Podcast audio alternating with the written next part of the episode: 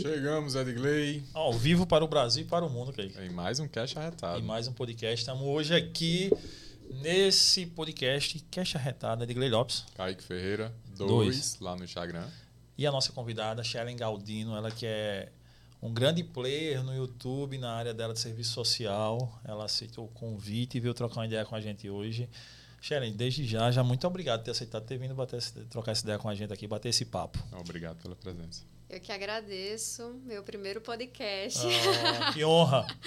Muito feliz em estar aqui com vocês hoje e vamos conversar um pouquinho. Vamos, Vamos embora. embora conhecer essa história arretada da vida dela. Já, doutora? Não, Quase, né? quase. Estou bem perto, inclusive o meu prazo falta 60 dias para eu entregar minha tese de doutorado. Eita, loucura a reta final, né? Loucura total. Eu imagino. Desde já desejo boa sorte. Muito obrigada. Tal, é. Ah, mas pro pessoal que está nos assistindo e que vai nos assistir, por favor, não se esqueça. Se inscreva no canal, deixa o seu joinha, comenta aqui e compartilha esse episódio com todo mundo. Exatamente, nos ajuda a ganhar nosso concorrente, grande concorrente. Estamos lá para passar ele, o Flow Podcast. Eles É têm isso aí. 5 milhões e 10 mil, nós estamos com 10 mil. Então faltam só esse trechinho, esse delay. Então nos ajude se inscrevendo no canal e se torne um arretado sendo membro desse canal. Por apenas R$ Verdade. 6,99 por mês, você se torna membro e se torna uma pessoa arretada. Porque você só tem duas formas de ser um arretado: ou se inscrevendo no nosso canal e sendo membro, e se inscrevendo no canal de Sharon Galdino também, que está na descrição, que aí você completa e é uma pessoa totalmente arretada. É isso aí. Vale a pena ressaltar para vocês não esquecerem que todas as redes sociais da nossa convidada estão aqui na descrição do vídeo. E para a galera da NV99 que está acompanhando aí, a galera da plataforma do Flow Podcast, dos nossos concorrentes, né? Estamos lá na plataforma dos caras. Estamos lá de infiltrado. É, em breve, logo em breve terá emblema, mas enquanto não tem lá, vai ter aqui na TV. Joga pra gente aqui, Vitor. Vai postar no Instagram também mais tarde. Olha aí, ó. Uau! Essa foi, esse é o emblema do Amei. dia. Vai postar mais tarde no Instagram junto com a foto aí. Gostou? Amei, Muito gente. legal. Umas fotos tu olhar, vai ter um coração de sangue ali por trás, vermelho, ó. Pá. Massa, amei.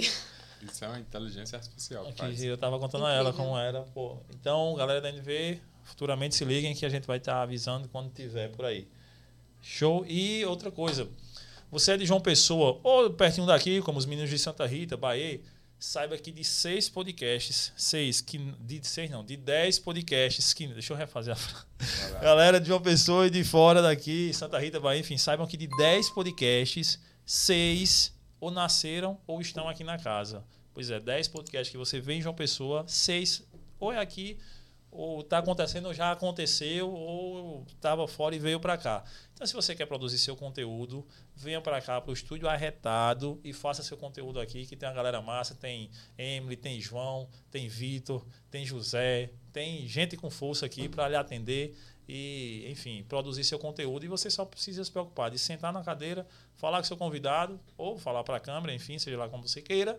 E a galera toma conta do resto e, enfim, só sucesso. E se vocês não perceberam que é aqui, que bom, porque a gente muda todo o cenário. É. a intenção é essa a mesmo. intenção sempre é essa. Puxa a cortina para lá, puxa para cá, manda decoração, enfim.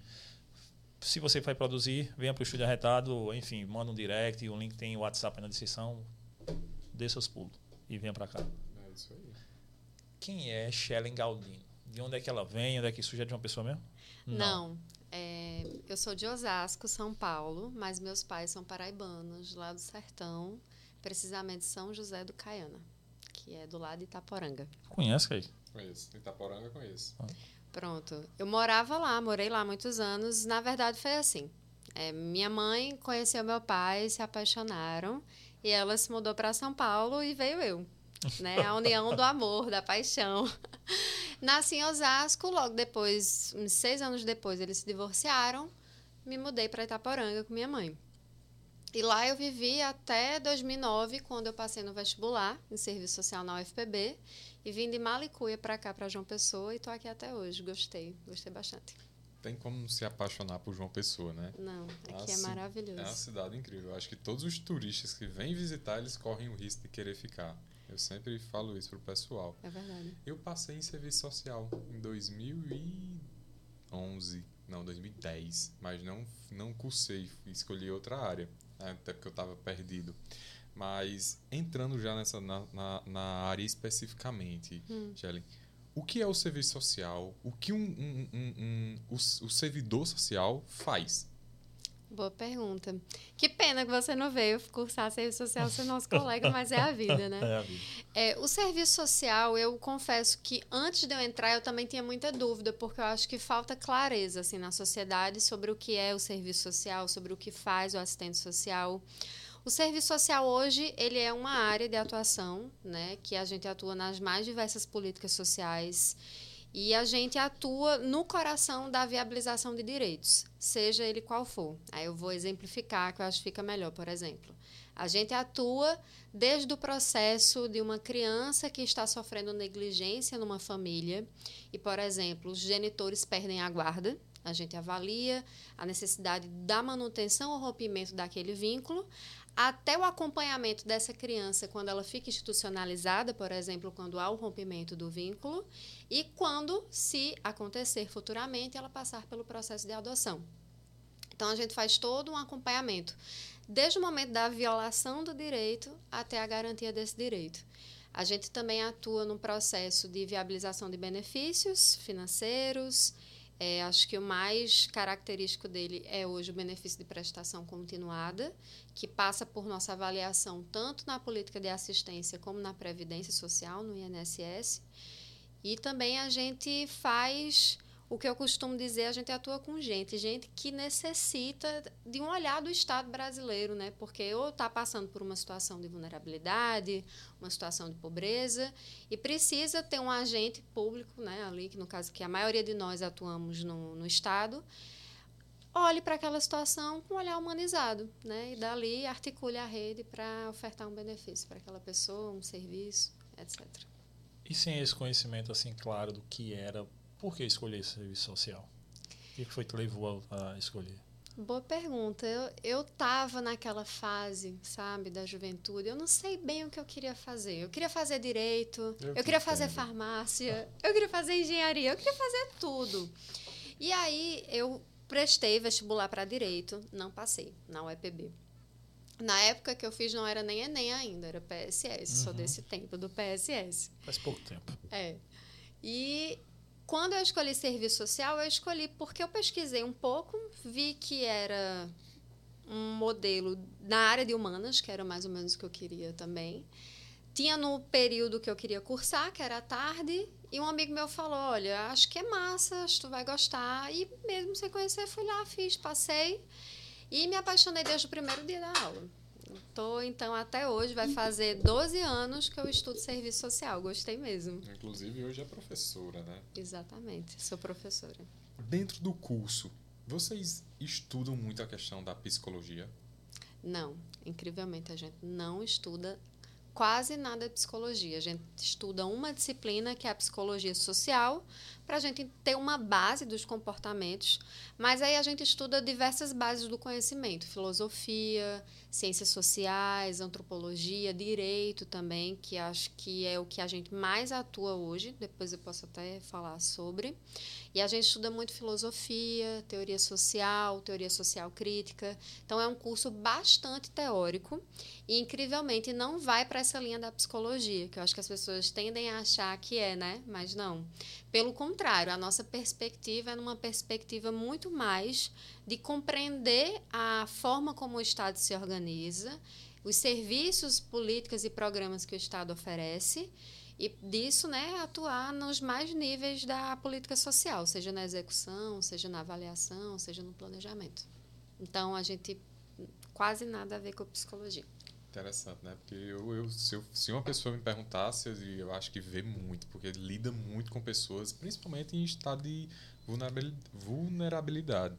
Ah, então, eu sei que já na pesquisa anterior, antes da gente começar, eu sei que mais de 90% dos profissionais são do sexo feminino. Isso. E realmente existe um, um, um manejo. Eu acho que já um, quem está na área, eu acho que já existe essa sensibilidade também, né? Sim.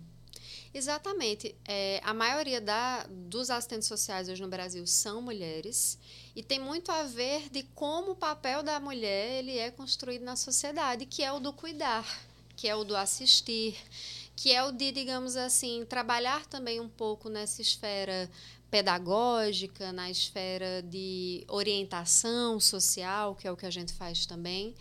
Claro que a gente questiona esse papel, porque as mulheres não fazem só isso, embora seja um lugar que é colocado para elas na sociedade. E a gente tenta ultrapassar isso, né, claro, mas ainda há muito isso de que alguma e não só com serviço social, enfermagem também a gente isso. observa essa característica do cuidar, do assistir como sendo algo que pertence ao feminino. Claro que o feminino tem mais habilidades porque historicamente a gente foi colocada nesse lugar, uhum, né? Uhum. Então, permanece sim essa característica hoje. Eu acho que é algo que vai demorar a gente a ultrapassar ainda. É quando tu fala que tipo pensa na psicologia por conta que ela lida com o assistente social é, li, lida com muitas pessoas em questão de vulnerabilidade aí eu já penso diferente eu já penso que tipo tem que manjar de antropologia de enfim de, de políticas públicas políticas voltadas ao assistencialismo é, porque acho que no meu caso da maioria das pessoas que estão em vulnerabilidade, óbvio, deve ter problemas mentais e tudo mais, mas está ali para sanar uma deficiência que do, entre Estado e cidadão.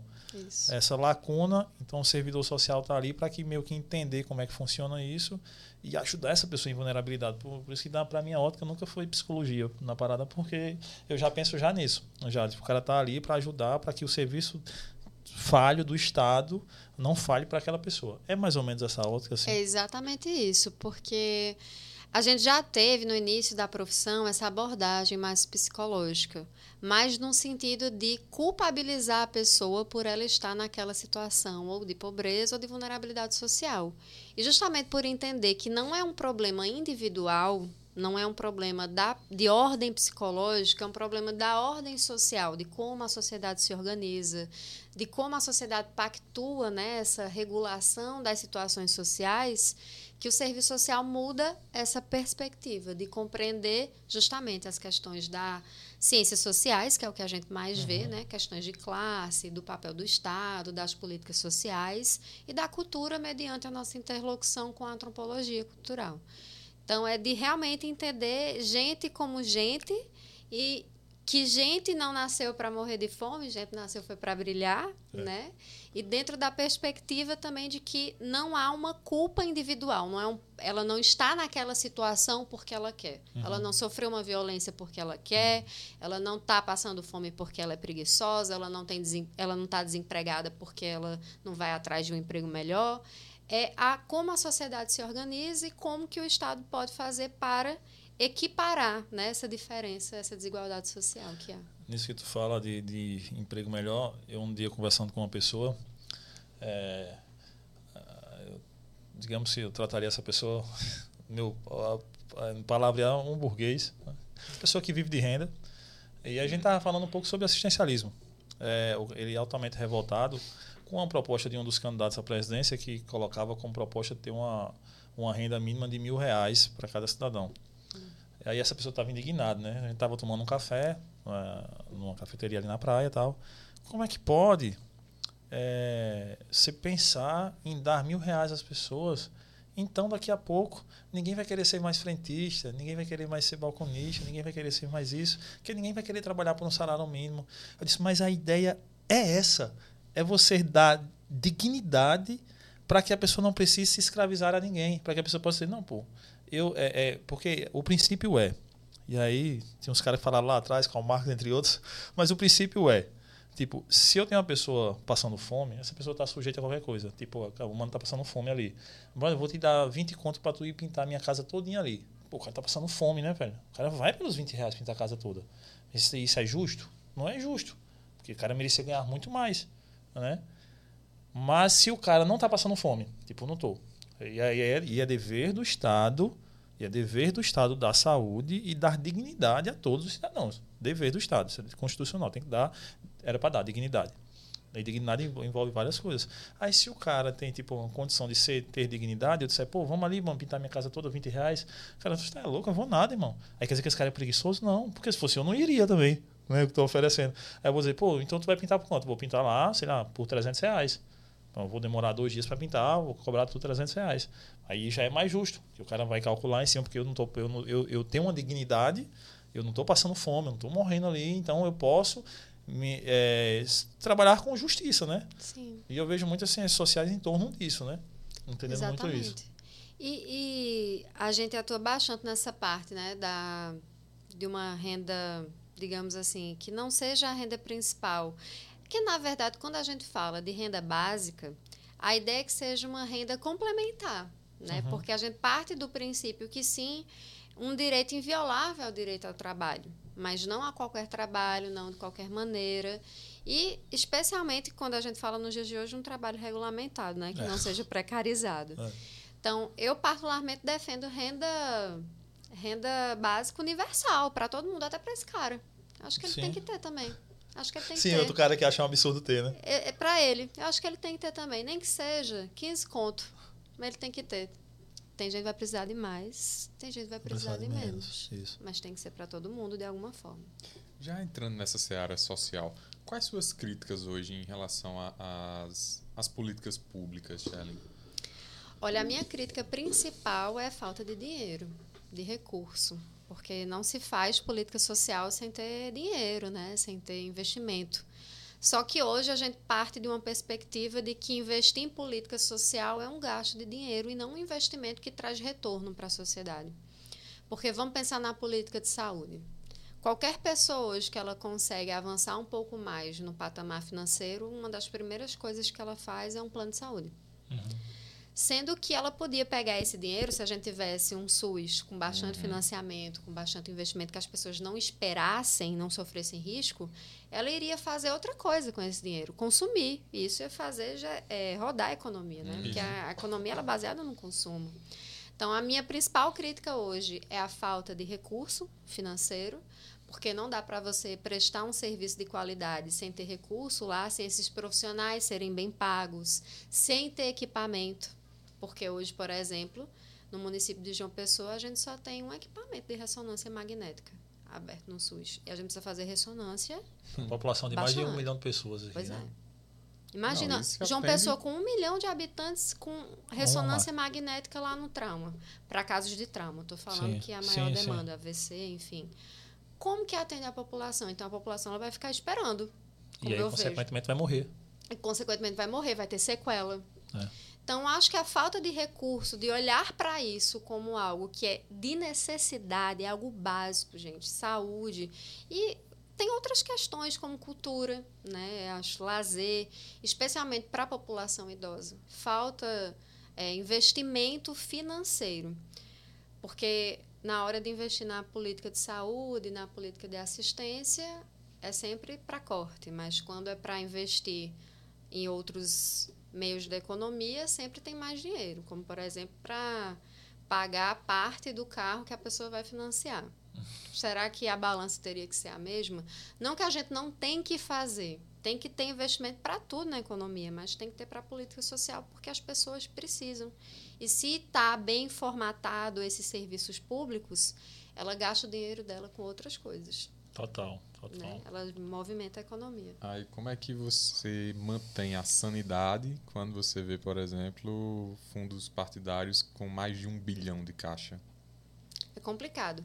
Eu acho que eles têm que ter um recurso, né? Acho que faz parte da democracia, faz parte do processo democrático nós possibilitarmos vozes às pessoas que se organizam coletivamente. É, Haverá grupos que não vão conseguir recursos se não for pela forma do fundo concordo. partidário, É. eleitoral, e às vezes acaba recorrendo pela via da corrupção para conseguir esse dinheiro. Então, eu acho que tem que ter o fundo partidário, mas não sei se esse valor, mas se bem que é um bilhão, você falou, né? É, eu acho, se eu não me engano, esse último agora foram Quase cinco. quase 5 bilhões. Quase 5 bilhões.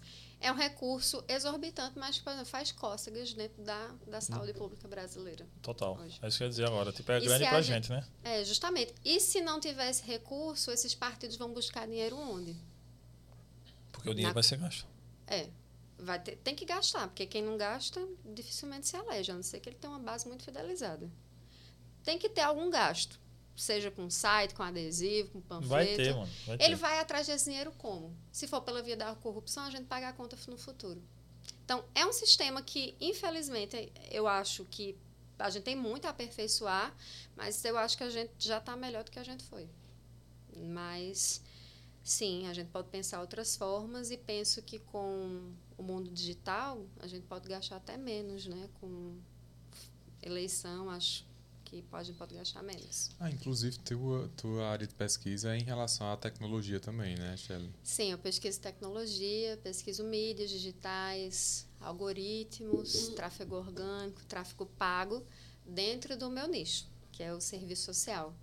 E eu pergunto o seguinte: qual a perspectiva ideológica dessas pessoas que estão ocupando esse, essas vozes né, no mundo digital dentro da minha área? Qual o objetivo delas? Elas têm um compromisso com a profissão? Elas têm um compromisso com o nosso código de ética? Ou ali há, na verdade, uma necessidade mais do vale tudo na internet porque eu vou ganhar dinheiro? Então, Entendi. a minha pesquisa é mais ou menos essa. E dentro de spoiler, o que é que tu tá vendo aí? Eu, incrivelmente, né, muitas pessoas apostaram dentro da minha própria área que ia ser uma.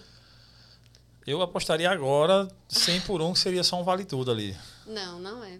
Incrivelmente, tem muita gente boa, tem muita gente comprometida. Eu diria que é um vale tudo em qualquer área, né? Mas não só na sua área. Mas não- enfim, vamos, é o objetivo da sua área. Tem de todo tipo de gente tem em todo não, canto. sim, lógico, lógico. É. Mas na minha pesquisa dentro da minha área, né, não extrapolei para outras áreas, é, tem muita gente boa querendo realmente melhorar, melhorar a prática profissional de outros assistentes sociais, trazer mais qualidade do atendimento para as pessoas terem mais acesso à informação, né, que é- é algo fundamental dentro dos direitos das políticas sociais. Dentro da minha experiência, que eu posso dizer assim como assistente social, o que a gente mais faz é dizer para as pessoas o que elas têm direito e elas não sabem. Total. Porque a gente vive, parece que a gente nunca teve tanta informação, né? Mas parece que ao mesmo tempo as pessoas não, não sabem das coisas. Então a gente fala o básico, por exemplo, para a pessoa que está ali na situação de pobreza e o ente familiar dela morreu, que ela tem o direito ao funeral gratuito. E não tem nenhuma vergonha dela acessar aquilo, porque aquilo é um direito. Ninguém conta que um ente seu vai morrer e um velório é é um salário mínimo. Para algumas Sim, famílias, isso é um sim. impacto financeiro Isso é, Então- é até impossível de arrumar para algumas famílias. Justamente. Então, o nosso trabalho é tanto de informar ela que ela pode ter esse direito, que ela não precisa se preocupar, e mais ainda de dizer que ela não sinta vergonha de usar esse dinheiro, porque isso não é um favor, isso é um direito dela. É parte dos impostos que ela paga enquanto ela está consumindo, que muita gente sente vergonha. Eu acredito. Eu Sim. venho de um lugar que as pessoas sentem vergonha de usar o seu direito. Eu, eu venho de um sítiozinho muito pobre lá pertinho de Desterro, de Desterro no sítio Barra do Vieira, a 8 quilômetros da cidade. E é isso, a gente foi criado para, tipo, não pode estar ali, não pode entrar ali, não pode, enfim, foi criado com umas amarras que o pobre tem que sofrer. Justo. O lugar de pobre nesse mundo é para sofrer. Pobre nasceu para sofrer. Então a gente meio que, que viveu isso. E por isso que eu sou totalmente. eh, tento falar ao máximo para as pessoas que são de lá, que continuam assim, que estão lá ainda. Não é isso, não. Tem um mundo que é para a gente também. Nós somos pessoas igual às outras pessoas. Igual ao bilionário. Igual a Sim. Elon Musk. Ele vai morrer e vai se acabar igual a gente se acaba. É, acho que é- eu acho importante mais esse tipo de serviço. É, com- conheci muito por conta disso. Algumas assistentes sociais que tinham lá na, na- no sítio que levavam informação para a gente que era totalmente leigo e era escuro a tudo, né? não, não via nada, era aquela escuridão de informação, de direito, de saber. E é porque eu acho que para os maus políticos isso é muito bom. É. né? Porque é sempre é um favor. Isso. Ah, o vereador fulano, o prefeito fulano, me deu o caixão, me deu o de pirona. Não deu nada, velho. Nada. Eu Já comprei uma briga muito grande uma vez. Eu fui presidente de uma associação de produtores rurais, mais de 500 famílias. E com a força deles, nós construímos um centro, compramos terreno, enfim, fizemos várias coisas, todos eles. E construímos na, na tora. A galera se reunia e ia fazendo, coisa bem massa mesmo. E no dia da inauguração, convidar todo mundo, "Ah, vamos convidar a prefeita também, tal, para ir lá, convidou, tudo bem. Aí quando foi lá, acho que a prefeita ficou muito decepcionada, porque acho que ela queria que eu agradecesse a ela, né? Aí, tipo, a galera matou boi, essas paradas, assim, é, é muita coisa, é muito massa esse tipo de festa com essa galera, tipo, é, é muito massa, a minha galera. E quando foi lá, né, eu falei, tipo, agradeci 500 vezes a eles, vocês fizeram isso, parabéns para vocês, e não sei o quê, pá, pá, pá. Vocês são um orgulho, as pessoas têm que se orgulhar de ter vocês, como assim, vocês têm que se orgulhar de ser vocês, e vocês têm que entender que vocês não devem nada a político algum. Prefeito, véio, nada. Ou seja, toda a métrica que vai vir para cá toda quarta e sexta-feira é obrigação da prefeitura mandar. Isso. Que o nosso povo tá, as nossas senhoras e senhores estão morrendo infartando, e tem que ter um médico aqui. E vocês têm direito a isso. Não é favor, não. A prefeita acabou de falar que ela se comprometeu em mandar. Pois pronto, não precisa agradecer, não. Porque esse é dever dela. E ela olhando para mim assim, com o cara. Acho que é por isso que até hoje eles são um pouco desgostosos comigo, né? Mas é, é, é tipo, é infelizmente, é essas pessoas não sabiam disso. Nós, eu não sabia disso, até conhecia um pouco mais o mundo, né? É verdade. Eu tenho essa mesma leitura. E, incrivelmente, por exemplo, esse caso do, do caixão eu acho bem emblemático, porque as pessoas elas sentem vergonha porque elas acham que, tipo, até na hora de morrer, ela vai estar tá precisando de um favor de alguém. E o nosso trabalho é dizer: olha, isso não é um favor. Isso aqui é seu direito, não tem nenhum. Isso não traz demérito nenhum para você, porque as pessoas acham que se ela não puder pagar o funeral, aquilo traz, assim, não sei, uma desonra. Às vezes tem isso até. E olha que a gente está numa metrópole, né, João uhum. Pessoa, enfim, ainda há esse tipo de pensamento. E o nosso trabalho é reafirmar que aquilo é um direito, aquilo não é um favor. E isso é para o auxílio funeral, isso é para as fraldas, para as mulheres que acabam de ter um bebê, que também é um direito. Mas, infelizmente, ainda tem muitos políticos que se aproveitam desses que nós chamamos de benefícios eventuais para calamidade pública, aluguel social, ou para fazer disso né, um curral eleitoral, ou para aproveitar disso dizendo que ele que arrumou, que ele que conseguiu. Não, isso é tudo já recurso público garantido e está lá, mas infelizmente muitas vezes foge da nossa mão e os caras realmente se utilizam disso para. Mas o que a gente puder fazer para que isso não aconteça, nós faremos. E como é que tu vê tipo, a cabeça dos teus alunos, tanto no presencial, digital, como é que tu vê que essa galera que está chegando, mesmo a galera que está visando concurso, é, como é que você vê que a galera entende o serviço social? Tá no, a galera está esclarecida, está bem do que quer fazer? Ou... Sei que tem uma galera que quer passar no concurso. Massa, do INSS é, pô, é o sonho. Verdade. Mas como é que você está vendo a recepção dessa galera? Eu sou muito otimista sempre, assim, com as pessoas que vêm mais jovens. Acho que esse processo geracional ele faz parte e eu acho sempre que essa mudança ela é muito boa. E eu vejo assim, Sim. pessoal que está vindo agora para o serviço social muito mais atento às pautas que, por exemplo, a minha geração não estava, especialmente para a questão mais de gênero, questão de sexualidade, que são temas novos, né, que estão surgindo e também para a questão da raça, né, como isso impacta é, no atendimento, como isso interfere lá nos processos que aquela pessoa passa. Então, vejo de forma muito otimista as pessoas que estão chegando. É, existe é, um. As pessoas, de forma geral, estão mais pessimistas ultimamente, especialmente na área com relação à valorização da, da profissão, do salário. Então, o pessoal ainda se sente muito inseguro. E, mas eu me lembro que quando eu também estava nessa época, eu também me senti um pouco assim, um pouco insegura sobre como vai ser o trabalho, como vai ser o mercado. E às vezes de um tempo para isso, né? Até a gente ir se encaixando para saber onde é que a gente quer, para onde a gente vai. Então, a maioria sim, concurso público, porque é onde geralmente a gente atua, acho que 90% dos assistentes sociais está no serviço público ou está no num serviço privado que presta serviço para o serviço público, isso acontece bastante também, especialmente em entidades que têm idosos, pessoas idosas uhum. institucionalizadas. Eles geralmente têm vínculo com o poder público. Então, bastante concurso ou seleção pública, infelizmente, porque né, muitos políticos não querem fazer concurso público para manter ali também aqueles votinhos, né? Daquelas pessoas. Infelizmente ainda acontece e com a nossa área acontece muito, Mais. porque a área que a gente atua em maioria, que é na política de assistência social, é uma política muito recente dentro da estrutura do Estado brasileiro. Saúde já é bastante consolidada, previdência social já é bastante consolidado, mas assistência social é o que nós é a prima pobre, né, da Seguridade Social. E lida com um perfil de pessoas que geralmente as pessoas querem utilizar para, digamos assim, ter um certo controle maior para garantir um certo voto, por exemplo. Vou contar uma história que já aconteceu. Isso, Fica à vontade. Quero saber. Que foi assim, isso aconteceu com uma colega minha. Ela foi fazer um processo de acompanhamento de um benefício chamado aluguel social. Hum. Antes dela ir fazer essas visitas nas casas das pessoas que estavam nessa situação de aluguel, porque elas tá, passaram por uma desocupação, elas estavam numa ocupação, saíram da, da ocupação pelo aluguel social. O prefeito fala o seguinte, junto com o secretário: vocês precisam perguntar em quem a pessoa vai votar no início da entrevista. Prefeito Cícero. Não, um prefeito. Ah, um, um, prefeito, prefeito de, uma prefeito cidade. de uma cidade. E um secretário de assistência social de uma cidade. Imagina, ela sem ser concursada, prestadora de serviço, dependendo daquele emprego, ela falou: "Ah, tá bom".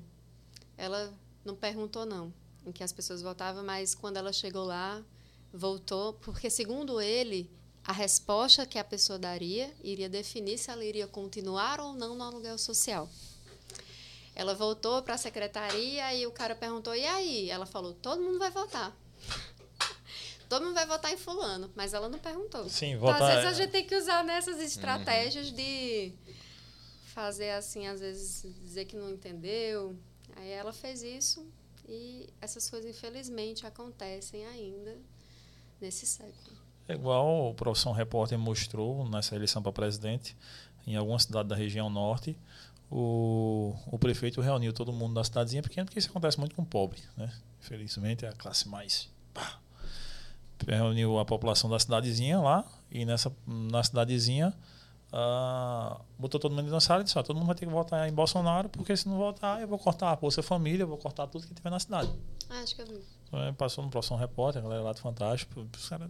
Ah, vai fazer isso com quem? Pô, os caras bloquearam a estrada, velho, pra pobre não ir votar. Sim. Os caras, Polícia Federal, Polícia Federal bloqueou a estrada pra pobre não ir votar, velho. Pra pobre não ir votar. Você vê como é que é a situação no Brasil. Por quanto precisa de servidores sociais no Brasil. E acho que é muito ruim pro político, né? No caso da sua profissão, porque, tipo, você tá fazendo a voz com consciência desse povo que tá, Isso. tipo, com as vendas no rosto e amarrada aqui com os braços para trás. Então não agrada muito político, né? Shelley, qual a as informações que a população mais carece dos direitos deles. É, entra até na área do direito também. Sim, é a gente lida bastante com essa parte do direito. E em todas as áreas que a gente atua, a gente, por exemplo, eu atuo na saúde também. Além Sim. de ser professora, eu sou assistente social na saúde. Então a gente precisa passar muito essas informações da legislação. O que elas mais carecem, assim, que eu percebo de informação, é com relação ao benefício de prestação continuada, que é os que as pessoas chamam benefício LOAS, uhum. que é para pessoas idosas acima de 65 anos e pessoas com deficiência, e também para alguns casos de crianças com transtorno do espectro autista também. Então, muitas pessoas não sabem que esse público, mesmo sem contribuir nada, se eles estão numa situação de vulnerabilidade social, eles podem acessar esse direito, que é um salário mínimo. E muitos acham que para conseguir esse benefício precisa de um advogado. Que aí se criou também hoje um mercado no Total, da o cara vai comer 30%, vai comer o primeiro salário e 30% de mais algumas coisinhas. É. Exatamente. É. Alguns, né, Zoga? Nem todos, alguns. A maioria. Acabou. Hoje o judiciário virou um grande mercado, né? No, Total. no Brasil. Tudo se judicializa. Tudo precisa de um advogado. Tudo você precisa. Aí as pessoas acham que esse benefício precisa passar por um advogado. Não e não precisa. precisa. Não. Olha aí. Não precisa. Eu achava que precisava. Não. Só que eles dizem que se fizer com advogado vai ser mais rápido. E pode ser até que seja, infelizmente, mas porque o advogado detém o conhecimento das informações. Uhum. Entendeu? Conhecimento. Conhece é. o cara lá. É. O cara tem a, a skill da, do conhecimento, mas não precisa de um advogado. Ele vai precisar de um advogado quando? Se o benefício for negado. Aí sim, porque o que acontece? Ele vai no CRAS, que é o Centro de Referência da Assistência Social. Ele, ele se inscreve no cadastro único, aí vai passar pela avaliação de renda e depois ele vai requisitar o INSS o benefício, benefício de prestação continuada. Vai passar por uma avaliação psicossocial, uma avaliação especialmente social do assistente social e uma avaliação do médico, dependendo da situação. Pode ser que um desses profissionais ou os dois deem negado Uhum. o benefício. Aí a pessoa pode recorrer à justiça, né? Aí entra sim um advogado, porque aí é um recurso. Mas em primeira via, não, ele pode tentar pela via administrativa. Só que se foi criado um mercado, né, foi é vendido para a população de que ela precisa procurar um advogado para acessar esse benefício. E não. Então, inclusive, um dos meus trabalhos é dizer para as pessoas: você não precisa de advogado. Eu vou te dar aqui todas as informações, tudo que você precisa fazer, olha, tá aqui. Agora, se for negado, aí você procura um advogado, que aí ele vai pegar o primeiro, É, primeiro salário. benefício e mais 30%. Eu digo isso que acontece muito no interior. É assim, tipo, as É pessoas. o que mais acontece. principalmente Tem as um pessoas. escritório de advogado em toda, em frente em toda a agência do INSS. Ele já fica esperando É. a pessoa sair para dar o cartão. Cara, eu passei por uma situação. É, o, minha mãe. Nós temos um irmão de criação, é, é, filho de, de uma tia minha. Com, é, é, tanto a, a mãe e o pai faleceu e ele, ele é portador de necessidades especiais. E, enfim, ele mora, vive com a gente já. É nosso irmão. 40 anos, mas é uma criança. Ele é um, um bebezão da gente. E o benefício dele, quando a mãe morreu, né, enfim, por questão de curatela e tal, o benefício foi suspen- suspenso e tal, e foi uma luta pra gente tentar conseguir. Porque imagina, mãe, o pai ainda estava vivo na época, enfim, e aí eu, e sem instrução nenhuma, nem ninguém. Aí, tipo, eu tava tentando articular.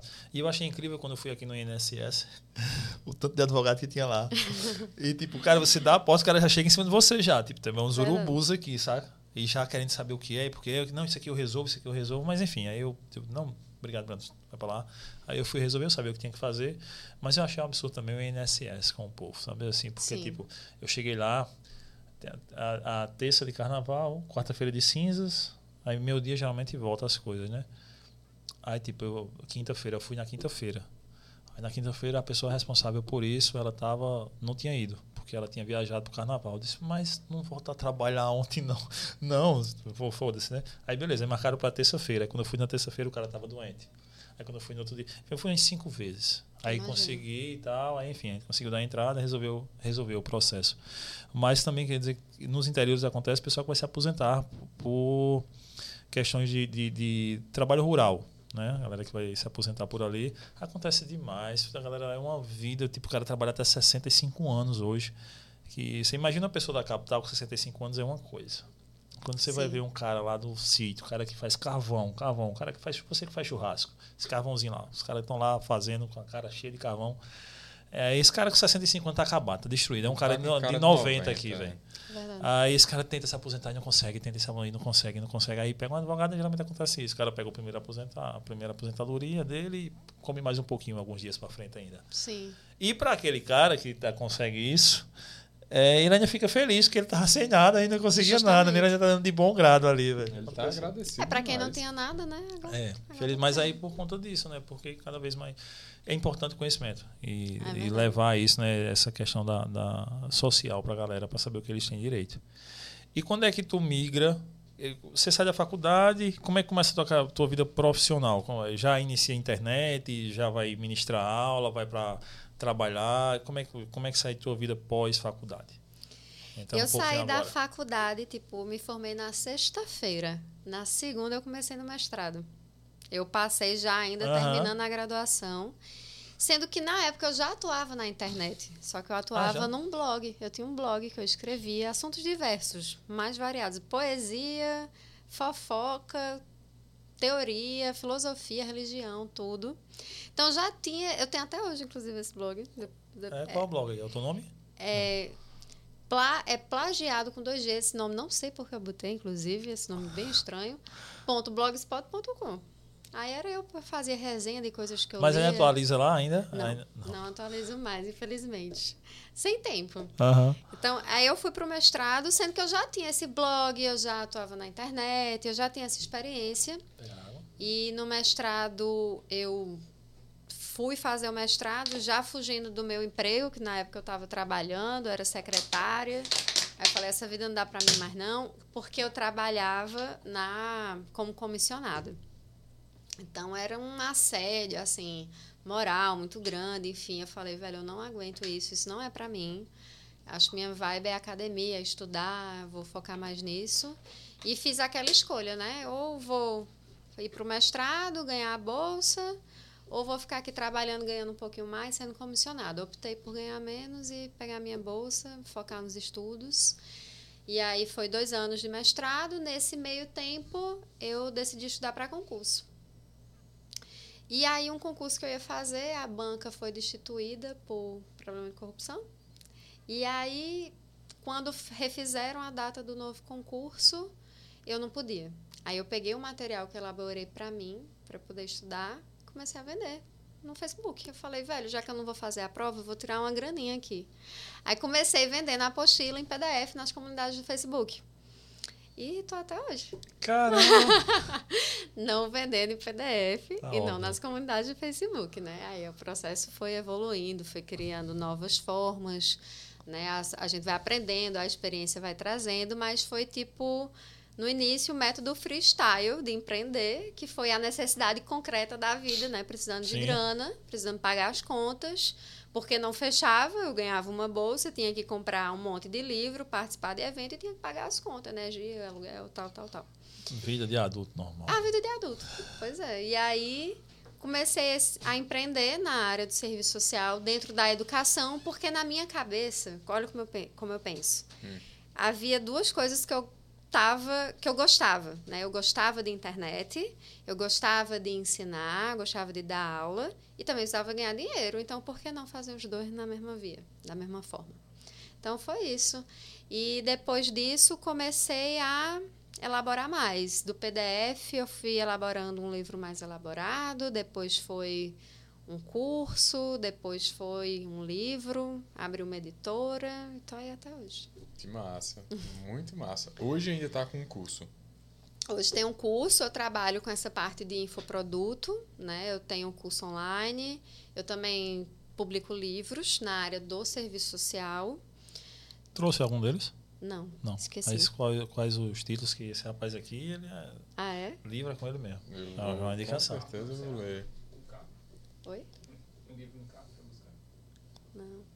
Não, não tenho. Mas pode falar os nomes. Eu tô hoje com Pode o sentar. Vademecum, do assistente social, que é um conjunto justamente de leis que fala sobre os principais direitos, né? Que eu reuni lá, eu organizei, tipo um Vademecum mesmo, só que voltado pro serviço social. Hum, entendi. E, tipo, isso. Às vezes você pensa, ah, mas as leis já estão na internet. Só que tem assistente social que trabalha sem computador, né? Trabalha nas comunidades, trabalha. Enfim, nem sempre a pessoa vai ter um computador ou um celular para acessar. Às vezes ela precisa realmente ali recorrer ao papel. Acontece ainda nos dias de hoje. Sim, porque ela vai para lugar que não tem internet também. Sim, infelizmente, às vezes os próprios municípios não fornecem a estrutura para o trabalho. Então a pessoa tem que se virar ali nos 30 para poder fazer um relatório, por exemplo, para garantir um direito. Tu entendeu essa necessidade e disseste, não, então tem como eu preencher essa lacuna aqui. Justamente. E porque tanto serve para prática como serve para estudar. Uhum. Tanto para graduação como para concurso. Lei é base né, Uhum. do, do processo de conhecimento. Então, fiz isso também por muita demanda dos meus alunos.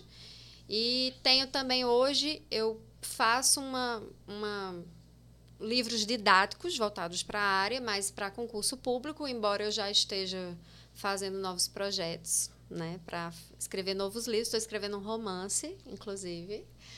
E só que é um romance diferente. É um romance voltado para o serviço social. Tudo pensando na, na minha área, na minha expertise, que é onde eu posso, né, somar. Olha aí, ó. Oh, Temos um rapaz aqui. safão aqui. ó. Lindo, né? Muito É. bonito. E pensado a capa, tudo tu pensado ou não? Você tem Não. uma equipe que faz isso aí. Eu contratei de uma paraibana, que inclusive é premiada, se chama Luíse Costa. E ela fez essa capa lindíssima aqui. show. Ma- e ela fez o projeto de dentro, ela criou a- o como deveria ser, ela fez a direção de arte. Uhum. E eu executei junto com uma equipe Sim. essa parte da diagramação. É, essa é a Legal. primeira edição? A segunda essa é a edição. segunda edição, Isso foi lançado esse 2023. ano já. Foi lançado esse ano e já está perto de esgotar. Cara, que legal. E o outro já está esgotado também. E eu tenho mais dois livros esgotados. Aí você vende só num site seu? Você vende, onde é que você vende ele? Eu que faço tudo. Eu penso o livro, eu imprimo, eu cuido da logística, eu edito e eu também faço toda a logística de venda e de envio. Eu, no envio é eu e minha mãe. E A o pessoal que deseja comprar, onde é que encontra? No meu site, sssparaconcursos.com.br. Perfeito, pessoal. Anota aí, tá? Ajudar a colega. É. Pois é. é. Até porque dá um trabalho do caramba fazer uma parada Dá. dessa. E tipo, eu tenho certeza que absoluta que não é pela grana que rende do livro, porque é praticamente bancando o investimento nele, porque Exatamente. tu- é exatamente quem você aí, que bem mais que eu sabe muito bem, eu convivo com algumas escritoras também eu vejo que tipo quando vende o livro já é tipo é para tentar pagar o que foi gasto naquele livro e para lançar o próximo e tudo mais, enfim, porque é uma paixão, acho que é uma paixão para Ai, você não, escrever, é. né? Eu, eu gosto de livros, eu sou uma apaixonada por livros, eu tenho muitos. Não li todos, mas tenho muitos. Eu gosto de pegar, de sentir o cheiro, de ver como é a diagramação dentro, enfim. Então, eu sempre fui muito online, muito do digital. Mas às vezes a gente precisa pegar nas coisas, né? Sentir assim, acho que é bom. Então, acho que um livro faz a pessoa ficar mais próxima de mim. Não que o virtual não faz, ele faz, só que é diferente. Aqui é uma outra experiência que a pessoa vai ter do meu conhecimento, da minha expertise. Então eu realmente assim, eu é algo que não traz retorno assim, sinceramente.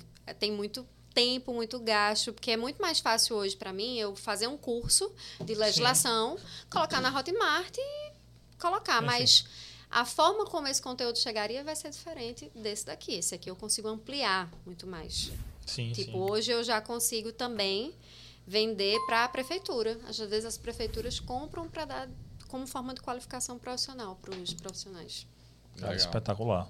Espetacular, porque preenche uma lacuna. Isso. Né? Interessante que eu gosto do livro físico, mas é por, por outra linha. Porque nos meus livros eu quero deixar eles como herança. Aí o pessoal, não, mas você pode fazer as anotações. Existem aplica aplicativos que vai dizer quais os livros que você leu. Eu disse, tá, mas eu gosto que quem pega um livro meu vai estar lá minhas marcações, minhas anotações. Aí o pessoal, não, dá para fazer isso também pelo aplicativo. Da... Sim.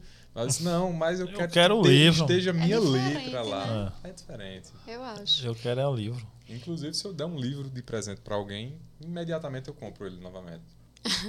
Para não ficar sem. assim. É, para não ficar Ou sem. você compra dois, para um para você e outro para a pessoa que você vai É presentear. porque às vezes, por exemplo, aconteceu esses dias, eu estava conversando com uma amiga e falando em, de bus em busca de sentido de Victor Franklin. E o livro estava comigo. Aí, pô, acho que eu tinha saído daqui porque eu tinha gravado. Aí eu disse, ó, pega pra tu, lê esse livro. Aí imediatamente fui no, na Amazon e comprei o livro. Pronto, tá novinho lá em casa, embaladinho, nem abri ainda. Mas o que eu li, eu dei a ela. Eu sei como eu sou assim, eu faço exatamente assim. Então eu tenho uma paixão por livros e acho livro muito bom. Pegar, eu risco o livro, eu não gosto de também ficar protegendo. Ah, Tem é. gente que tem ciúmes, né? Eu não tenho, eu acho que livro é ferramenta. Para mim, livro é uma ferramenta de trabalho. Então eu tenho que riscar, eu tenho que estar ali pensando junto com o livro e acho que não que um curso online não ofereça isso, mas é diferente. né? E eu vejo diferença até do, do livro em PDF. Eu, particularmente, prefiro ler o livro impresso do que o PDF. Claro, tenho me esforçado para ler em PDF por questões de facilidade, enfim, você leva para qualquer lugar.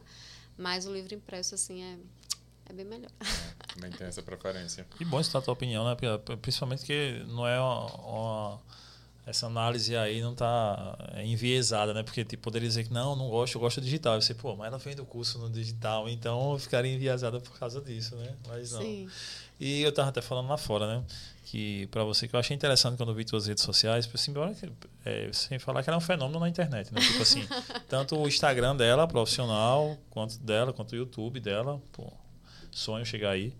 É, Vamos e, chegar, tipo, vamos ultrapassar é, o flow. é, a meta é é essa, meta. a meta é essa. Não pararei enquanto isso. Hoje é 225, né, Vitor? Episódio 225 e vamos embora, em busca do milhão. É, gente arretada tem demais para conversar. Eu sempre digo, nosso podcast é contar histórias arretadas, isso aí não vai faltar nunca aqui. No Nordeste, na Paraíba, enfim. É, mas no, no, no que eu queria pôr era tipo, você faz uma coisa, talvez por sua área ser mais. Acho que faz mais sentido. Não que faça mais sentido, talvez tenha mais gente que concorde com. que aceite, sei lá. Enfim, não sei se tem muito hater na internet por conta do seu posicionamento político. E você tipo expõe. Massa, é o que você pensa e eu dou super valor a isso aí. Faço isso constantemente. E como é que tu vê? Tipo, tem muito hater? Como é que não tem? Como é que a galera se porta? Não sei se a galera que lhe segue também é mais o perfil do que você fala. É, o pessoal que me segue, o pessoal de serviço social gosta muito de política, porque isso interfere muito na nossa vida cotidiana, né? Então a gente tem que saber o básico, a gente tem que estar antenado. E a gente tem uma formação muito progressista, voltada para a perspectiva dos direitos humanos. Então posso dizer que a maioria assim dos assistentes sociais, eles são progressistas, eles são dentro dessa perspectiva mais à esquerda. Mas claro, né, como tudo é diverso, tem sim uma galera mais direita e inclusive muitos são meus alunos também, uhum. né? Porque é, apesar do meu posicionamento, eu também tenho um conteúdo que ela vê valor. Muito aluno já falou para mim assim, olha, Shelly, não concordo com você, mas vou continuar sendo sua aluna. Eu, tudo bem, estamos aqui para dialogar, pensar junto. A gente discorda, eu discordo de você, você discorda de mim, mas tem coisas que talvez a gente concorde. Dentro do campo do respeito, tá valendo tudo. Justamente, mas tem uns haterzinhos, sim. Mas muito pouco, muito pouco. Assim, a maioria das pessoas gostam do meu jeito, eu acho que porque eu sou uma pessoa verdadeira, eu realmente coloco o que eu penso, eu acho que isso faz parte do processo. Eu não me não vou ficar me polindo porque eu sou uma pessoa pública. Então eu boto lá meus memes, boto lá as coisas que eu acho engraçado, porque essa sou eu. E acho que parte da experiência de consumir o meu conteúdo é consumir quem eu sou também. E a pessoa quer, ela quer saber também. As pessoas, meus alunos querem saber o que eu penso, querem uhum. saber o que eu gosto, querem saber o que eu estou fazendo, querem saber o que eu gosto de comer, querem saber a cor da tinta do meu cabelo. O pessoal me pergunta muito, qual é a cor do teu cabelo? Que eu quero pintar igual. Eu disse, massa, bora.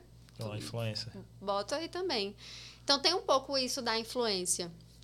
Tem os haters, especialmente por causa do de alguns pontos mais polêmicos que tem assim dentro da minha área, que é a questão da vinculação mais a uma perspectiva mais crítica, marxista, porque tem gente que já não concorda, e tá tudo bem, né? Acho que cada um tem que seguir aquilo que e ser coerente, para mim é o seguinte, você defende uma coisa, seja coerente do início ao fim com aquilo exato, que você tá defendendo. Exato, exato. Aí é, vai, vai que é tua e tu arca com as consequências. Mas o pessoal, assim, respeita muito né, o que eu coloco. Às vezes discorda, mas eu não sou muito também de ficar rebatendo, não. Às vezes eu rebato. Pronto, dia desse aconteceu de eu falar uma situação lá. Provavelmente muita gente não vai gostar, que eu disse assim, que geralmente eu não confiava em quem não sabia discernir entre Lula e Bolsonaro. Para mim, Ponto. eles são diferentes, não jogam no mesmo patamar. Aí veio uma menina falar assim. Ah, veio me criticar, uma aluna minha, né? Ah, mas como você fala isso, não sei o que, não sei o que, não sei o que. Eu falei, eu falei, você não entendeu? Eu acho que gente que não consegue discernir entre Lula e Bolsonaro, eu não confio e acho que às vezes tem problema cognitivo ou burra, porque tem Para não chamar de burra. Né? Eu, eu, eu chamei entre é. aspas ainda, porque Uma deficiência cognitiva leve. É. E aí rolou isso, e às vezes vem assim dizer, porque às vezes eu falo de uma forma mais assim, às vezes eu falo mais. Eu já falei mais, hoje eu estou mais afastada da política, eu já fui muito militante, assim, política, hoje eu já não. estou em outra Estou mais focada na profissão, estou mais focada ali dentro né, da, da minha área, estou mais focada no doutorado. E acabei não tendo muito tempo para militância, mas eu vim do movimento estudantil, é parte da minha experiência, sabe? Fui de centro acadêmico, fui da Executiva Nacional, ah, participava da Uni, então eu tenho essa experiência política também que faz parte de quem eu sou. Aí eu boto minhas opiniões, às vezes tem gente que gosta, tem gente que não gosta, mas que está tudo bem, que no final a gente se respeitando é o que importa, né? Ah, total. Eu sempre falo isso. Se me respeitarem, eu vou respeitar. Agora, se me atacarem, eu vou atacar também. É, o difícil é ter o respeito. O difícil, pelo outro lado, é ter o respeito. É verdade. Total. A gente vive. A gente está muito brutalizado, né? Assim, total. eu vejo. Pô, passou a eleição, numa é. terça-feira pós-eleição, um aluno meu infelizmente não era para ter sido meu aluno, mas eu acabei caindo no conto da sereia e, enfim, foi meu aluno. Eu só atendo pessoas, enfim, com pessoas ah, é mais específico, é, sei lá, pessoas que tiveram problema cardíaco, de joelho, coluna, enfim. É a maioria o perfil do meu aluno, o meu nicho de trabalho, dizendo, digamos que seja esse. Aí uma pessoa me ligou, já tinha treinado comigo em Termares. Aí, pô, tem meu pai, queria que tu treinasse ele, tal, meu pai tá depressivo, meu pai separou e tal, não sei o que. Eu disse, pô, o perfil de aluno que eu gosto porque vai ter uma melhora. Tá Sim. procurando por algo, então eu acho bom por causa disso. Eu gosto de dar alta meus alunos, tipo assim, ah, você tá de Sim. alta. É, beleza, mas pô, o cara treinou uma semana, o cara enganava a família, pô. Tipo, o cara tava separado, mas separou porque o cara tinha arrumado umas duas mulheres. Ele- Aí eu não tava depressivo nada, ele pancava de coitadinho pras filhas, né? Mas enfim, aí treinou, tal, tal. E eu nunca falei sobre política para ele, mas foi geralmente na época da eleição. E na época da, da eleição eu me posicionei.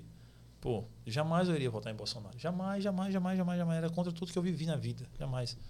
É, então, diante disso, eu falei e tal abertamente sobre isso. Ah, No meu Instagram, e o meu Instagram, o que eu tinha profissional, eu mudei quando a gente abriu o estúdio. Peguei meu Instagram, botei pro estúdio que tinha mais audiência e tal, e comecei um do zero. Então só tinha 500 pessoas me seguindo ali, 600. Disse, então, beleza, quem não quiser seguir, deixa seguir e tal. Só que aí, esse cara, me, aí fui trabalhar para esse cara, ser meu aluno, aí tipo, passou a eleição. O cara era muito bolsonarista, mas era muito. Não era pouco, eu nunca falei de política, eu disse, pô, deixa ele lá, respeito a opinião dele. Nunca vou falar de política, porque, tipo, para que eu converse sobre política com alguém, eu tenho que entender que a pessoa tem que ter pelo menos uma noção básica do que está falando, né? Não aquele cara tipo, ah, comunista, vai matar Sim. todo mundo. Ah, Aí, é- eu fico, né? não tem como conversar com esse cara. Às vezes chegam uns assim pra mim. É, aí, tipo, enfim, passou na terça-feira, quando chega na academia, pô, seu presidente ganhou. Eu olhei pro cara assim e disse, não, vamos treinar, bom dia. Não sei o quê. É, tá satisfeito não? Aquele vagabundo, não sei o quê, não vai subir a rampa não. Disse, irmão, vamos treinar, é seis horas da manhã. Aí, isso todo mundo olhando pra mim na academia. Por ser, enfim, o perfil da galera que tava lá era um perfil que tava de acordo com ele, né? Todo Sim. mundo olhando pra mim, porque pra mim ele é vagabundo e tem que estar preso. E quem votou nele é vagabundo. Aí eu disse, pô, indiretamente ele tá me chamando de vagabundo, né? Mas tudo bem. E eu, vamos treinar, pô. Tal, esqueça aí, passou já. Passou não, porque ele tem que pagar, vagabundo tem que, tá, tem que levar pau, tem que. Enfim, aquele discurso bem. E o cara Sim. dizendo, isso tá massa. Valeu, foi legal. É, tu treinou. Tinha, tinha- era o segundo mês, ele tinha treinado 10 dias. Só fazer um negócio aqui, eu peguei o celular e estornei para ele o valor do mês cheio. Né? Tipo, eu não queria o dinheiro de um cara desse jamais na minha vida. Sim. Tipo, tipo, eu perdi três aulas lá. É, enfim, pagou desse torneio. Disse, o que é isso? Disse, não, pô, é porque tipo, eu não sou o tipo de personal que você quer, não. Acho que você quer um outro cara. Enfim, aí eu disse, é, aí por, as pessoas não conseguem respeitar, entrar no campo do respeito, né? E eu não ia discutir com uma pessoa que não tem intelecto nenhum para discutir sobre política, o cara não sabe de nada, né? Então, vou falar com uma pessoa que não, não tem conhecimento nem do, do hoje. Aí fui-me embora, enfim, por isso que eu achei massa quando eu vi que você tipo, se posiciona também e fala. Eu acho legal as pessoas que colocam o que pensam, expõem o que pensam. E de Eu forma inteligente. acho. Sim, Acho eu legal. acho que as pessoas têm que expor o que pensa, porque hoje a gente vive, né? Eu já estava conversando, que hoje a gente tem tanta fórmula, né? De como você conseguir sucesso em tal área na internet. Eu ve- vejo muito Cheio. isso. Então, tem uma série de formas, até, ah, você não pode se vestir assim, o seu cabelo não pode ser desse jeito, que você tem que mudar a sua identidade. Eu acho que a gente tem que ser fiel ao que a gente é. Eu acho que isso é o que traz, digamos assim, fidelidade e conexão. Sim. acho que as pessoas buscam conexão. E acho que a gente só consegue se conectar quando a gente é verdadeiro. Total. Aí a gente tem que ficar se pulindo. Não, a gente tem que ser quem a gente é. Talvez a gente não consiga a audiência que a gente busca, né? Ah, milhões de pessoas. Ah, Aham. será que é necessário isso? Exato. Para mim, se eu tiver com 20 alunos, tá, tá, tá bom também. Pode ser mil, pode ser dois mil, 20, mas se for 20 tá ótimo. 30, eu acho que é isso. O que importa é a conexão e a troca. Exato. E falar em formas, dicas, eu quero dicas agora, pô, tem uma galera na live aí, dicas pra galera que tá estudando para concurso, que a galera que são, os seus alunos já tem várias dicas nos seus cursos que eu sei, mas pra galera que ainda não é seu aluno só segue, só pega aquelas dicas que você solta muitas pra galera gratuitamente. É, é, três dicas é, que não pode faltar, coisas que não pode faltar para a pessoa que está pretendendo entrar no concurso de serviço social. E aí, principalmente em INSS, que acho que é o mais concorrido, Ah, é, o mais procurado. É, é o mais procurado. Tem É o que paga maior. melhor também, né? Não, tem Não? outros que pagam melhor. É? Jurava que era o INSS que pagava Não, melhor. o INSS hoje está pagando em 7 mil e pouco. Tem concurso hoje já pagando 20 mil para assistente Pô, eu social. pensava que era o contrário. Eu pensava que a gente tava pagando uns 20 pau aí. Não, Em torno disso. 7 mil e pouco. E 40 horas. Embora a gente tenha a lei das 30 horas, o INSS bota a gente para trabalhar o 40. INSS não está aceitando a lei das 30 horas e está botando para trabalhar 40. Infelizmente, é todo o governo federal. Eles não cumprem as 30 horas, baseado num recurso da justiça lá, dizendo que por um termo da lei É. ter lá contrato de trabalho, eles falam, ah, mas servidor público não tem contrato. É regime jurídico único, então vocês têm que fazer 40 horas. Aí a gente faz as 40. E os meus amigos senadores com, reduziram a carga horária deles e ainda diminuíram na última semana do mês o trabalho para poder recuperar o mental do cansaço que foi as três semanas de trabalho do mês. Isso é uma coisa fenomenal no nosso Brasil. Rapaz, Abraço a todos. Tem, uma, tem umas coisas que acontecem no Brasil. E eu conheço fica uns dois. assim, Não, é absurdo. É, não, não. Não é possível. É, Não é possível que ele teve coragem de propor isso. Eu disse, cara, que cara corajoso, velho. tem, e propõe, tem gente que vota e apoia. É, né? é incrível, incrível. Mas vamos para as dicas As da galera aí. dicas. Três, três, três. Três dicas, eita. A dica número um é responder questão de concurso, né? Eu sempre digo que não passe em concurso quem é mais inteligente. Passe em concurso quem acerta mais questões. Que eu conheço muita gente inteligente que não passa em concurso. Então, infelizmente, o concurso é o positivismo ali. Você tem que ler aquele negócio e responder. Então, talvez você estuda, estuda, estuda, mas não está respondendo questões. Então, responda questões. Isso aí é para qualquer, qualquer área, viu, gente? Qualquer concurso é a galera do direito, da medicina também. Tem que responder questões. E eu recomendo 20 por dia, no mínimo. Tem que responder questões todos os dias e pelo menos 20. É o que eu re- geralmente recomendo para os meus alunos. A outra dica que eu dou é que você produza um material seu. Pode ser digital, pode ser escrito. Acho que quando você lê um livro, você tem que documentar aquilo que você leu. Quando você estudou uma lei, você tem que passar, você tem que sistematizar aquele conhecimento num outro lugar. Pode ser um resumo, pode ser uma ficha que você vai fechar. E isso pode ser o resumo escrito à mão, para quem gosta ainda, né? Uhum. Ou pode ser um resumo escrito lá na sua pastinha no Google Drive. Porque você depois vai retornar para esse assunto. Que a grande sacada do concurso público é estudar e revisar. Porque como é muito conteúdo, você tem que estar estudando e tem que estar revisando, porque senão você esquece. Que é muita coisa, você tem que estar revisando, especialmente lei. Porque lei é aquilo, né? Uma caralhada de artigo, depois você tem que ficar revisando, porque o concurso não quer que você saiba entender a lei. Ele quer que você decore a lei para você responder a questão. E às vezes é um não, uma vírgula, um exceto que muda tudo. A terceira dica que eu dou é que a pessoa ela faça isso de uma forma constante. Geralmente a pessoa que estuda para concurso, ela espera o edital ser publicado. Sendo que quando o edital é publicado, o tempo é muito curto para dar Três conta meses, de todos os dois é, meses. três, dois meses. E aí, quem se antecipa acaba saindo na frente. Então, fazer disso uma constância. E não precisa ter essa mentalidade que isso é muito ultrapassado, de que o concurseiro tem que estudar oito horas por dia. Isso hoje já é algo que não, ninguém mais recomenda isso, até porque o cansaço mental vai fazer a pessoa entrar num staff tão grande que talvez ela vai até se traumatizar com o concurso público. Eu já conheço uma galera que tá, se traumatizou de tanto estudar, porque fica só naquilo. Tem que ter vida também, tem que ter vida social, tem que ter tempo com a família. Eu sempre digo para os meus alunos, quando tu passar, tu vai comemorar com quem? Se tu não, não bota a cara na tua família, não tem amigo, Não não, faz- aparece na rua. não arruma um crush, né? Tem É que exato. comemorar. tá? A vida é partilhada. Então, viva, estude, viva. E o equilíbrio é, a- é o segredo, é a chave. Perfeito. Tem algum, tem algum material que tu fala sobre ah, como estudar, por exemplo, dicas de treinos, do, de relação à alimentação?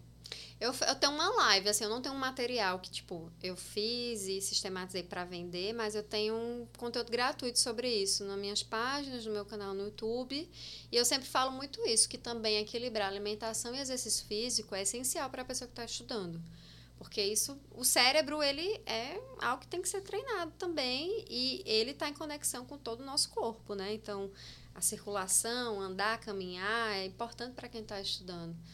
E até eu recomendo, até no dia da prova, tem gente que deixa de ir no banheiro, que está sem tempo. Eu falo, não, eu vou três vezes, que é caminhar, vai fazer o meu sangue circular melhor, assim. Então, acho que exercício, é, alimentação, meditação também, porque o processo de estudar é muito mental, então é muita informação, você fica muito cansado. Eu sempre recomendo para os meus alunos meditação. É meditação guiada, não precisa ser aquele que você faz, oh, Uhum. não. Liga um vídeo no YouTube de meditação guiada, só para focar, concentrar e ter mais mergulhar mais ali naquele processo. Perfeitas dicas. E, por favor, pessoal que está nos assistindo, não deixem de, de ver esse conteúdo de Shellen lá na, nas redes sociais dela. Porque eu já li um livro falando sobre concurso público em uma época da minha vida que eu quis prestar concurso público. E, na verdade, eu tiro informações desse livro até hoje para minha vida. Eu de acredito. tipo, em relação a como melhorar a capacidade para aprendizagem, a alimentação, açúcar, evitar açúcar no, na- no café da manhã. Isso. Cara, é uma lição de vida. Assim, quem quer estudar para concurso público, que pega essas dicas, essas dicas, não usa só para o concurso público, não. Usa É para verdade. todos os contextos da, da, da vida. Qual foi o livro? A Alexandre de Meirelles, Como Estudar para Concurso. Ai, que legal, muito bom. Eu já li esse, tem um muito bom também para quem está querendo dicas, que é o Ciclo é Ara, do Fernando Mesquita. É um muito bom também. E todos que eu leio é sempre a mesma linha, assim, de que tem que ser algo sustentável, tem que ser algo constante, tem que ser algo todos os dias. Então você não precisa estudar três dias na semana, oito horas, mas estude todos os dias duas horas, três horas, que é sustentável, fazendo as pausas também, né? Porque o cérebro ele precisa. E são dicas que eu também fui pegando tanto para mim, né? Porque eu já tive a minha fase concurseira, hoje não sou mais, já sou concursada, mas também para passar para os meus alunos, porque as pessoas acham que estudar para concurso é só estudar. Ah, sentar a bunda na cadeira e estuda. Não, não é. Vou ler aqui, só ler. Pegar o. Vademecum aqui. Infelizmente, hoje, concurso tem recorte de classe também. Porque quem, quanto mais dinheiro a pessoa tiver para investir, porque hoje tem curso, meu curso é baratinho, viu? Mas hoje tem curso de 5 mil reais, dependendo do concurso que a pessoa quer prestar. Se ela quiser um curso, um concurso para juiz e que ela precisa tá, encontrar tudo organizado, ela vai ter que pagar ali 5 mil conto por ano na assinatura anual. Aí é todo mundo que tem 5 mil conto para pagar no curso? Não é. Então tem um recorte de classe também o concurso hoje, porque é tanta concorrência, porque, né, claro, tem muita gente estudando, e aí, infelizmente, é isso que acontece hoje. Por isso que eu discordo quando alguém diz, se vocês disserem, infelizmente eu vou ter que discordar de vocês, que concurso é democrático. Concurso não é democrático. É, não, eu também acho que não. Apesar de. Eu tento fazer para que os meus alunos. Eu tento equalizar, né? Para que eles partam de um certo nível de conhecimento. Essas dicas ajudam muito, porque Sim. elas ajudam na organização do tempo. Mas, infelizmente, as pessoas que têm menos acesso e poder econômico, que não conseguem comprar um curso, embora hoje exista a forma dela estudar de graça, exemplo, mas as ela vai ter mais YouTube. trabalho. Mas Sim. ela vai precisar despender mais tempo enquanto a pessoa vai só lá. É e-mail, senha, vai logar, vai ter o curso pronto, tudo organizado. A pessoa que não tem condições de pagar e tem, tipo, eu tô. Falei desse de 5 mil reais, né? Mas a gente encontra curso de 10 mil reais para concurso. Sim, tem curso sim, de- Sim. De um salário mínimo, que é algo que, tipo, né, não é todo mundo que tem, dependendo da área que ela for fazer e das condições prévias que ela vai ter. Enfim, é, é foda. É o sistema. O sistema é foda, parceiro. Mas é isso. E, e aí a, a vibe culinária agora? É da sua nova fase fitness? Sim, sim. Eu Ou sempre, já sempre curtiu? eu sempre gostei de culinária, mas nunca gostava de cozinhar. Eu E falei, você viveu uma fase errada. fitness, né? Eu estou Sim. nessa fase, eu acho. Eu Você gosto tá- de comer, mas não gosto de cozinhar. Pronto, falta pouco então você gostar de cozinhar. Eu gosto de Porque cozinhar. quando a gente aprende a cozinhar é que a gente sabe o que é comida boa mesmo. Assim, É, eu gosto de cozinhar. não Troco minha cozinho comida por mas gosto. restaurante nenhum aqui que eu já fui, viu? É famoso. Tem umas fotos no Instagram, nossa comida tão bonita pra caramba, viu? Eu tô fazendo carne, um negócio curso livre de culinária. Eu sempre gostei. Eu comecei a gostar de culinária, claro, comendo, mas também assistindo Masterchef. Hum, Comecei a gostar, gostar. Tu gosta? Eu gosto. Eu gosto também. Aí eu falei, velho, quero aprender. Só que eu não queria fazer o curso de gastronomia, porque pra mim, tipo, não tenho tempo pra isso, muita coisa e tal, eu já tenho uma graduação. Mas achei um curso livre lá, chegou pra mim no Instagram, eu falei, velho, vou fazer. Aí entrei nessa vibe, tô aí até hoje, vai fazer quatro meses que eu comecei, assim, estudar mesmo, né? Isso, praticar toda semana, tipo, treinamento de guerrilha mesmo para cozinha, né? Porque a gente vai lá, fica em pé, na, na coifa, no fogão quente, é praça, é mise en place, é bem tipo um Masterchef. Uhum. É um Masterchef particular da gente. A gente não concorre, não, entre a gente. Que massa.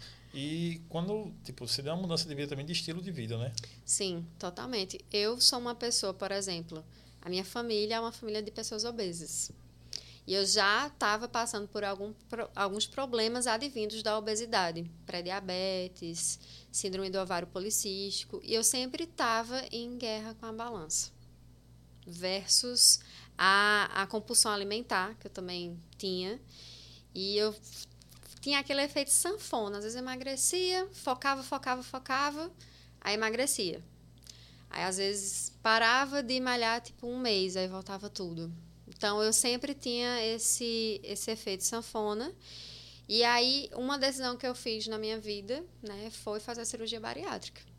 E foi assim um divisor de águas na minha vida. Quando no processo que eu tinha muito medo, morria de medo de fazer, que eu morro de medo de morrer. Então, eu tinha medo de morrer medrosa, né? Medrosa demais. Ai, não, muito invasivo, muita coisa, não sei o quê. Só que aí, dentro do processo de se consultar com a equipe multidisciplinar, que a gente passa por psicólogo, passa por vários, um dos profissionais falou assim: às vezes, para a gente emagrecer, a gente tem que estar tá magro. Porque eu estava com 120 quilos. Então, eu era basicamente, eu costumo dizer, era duas pessoas que eu carregava comigo, né? Eu e mais outra. Eu perdi 50 quilos nesse processo.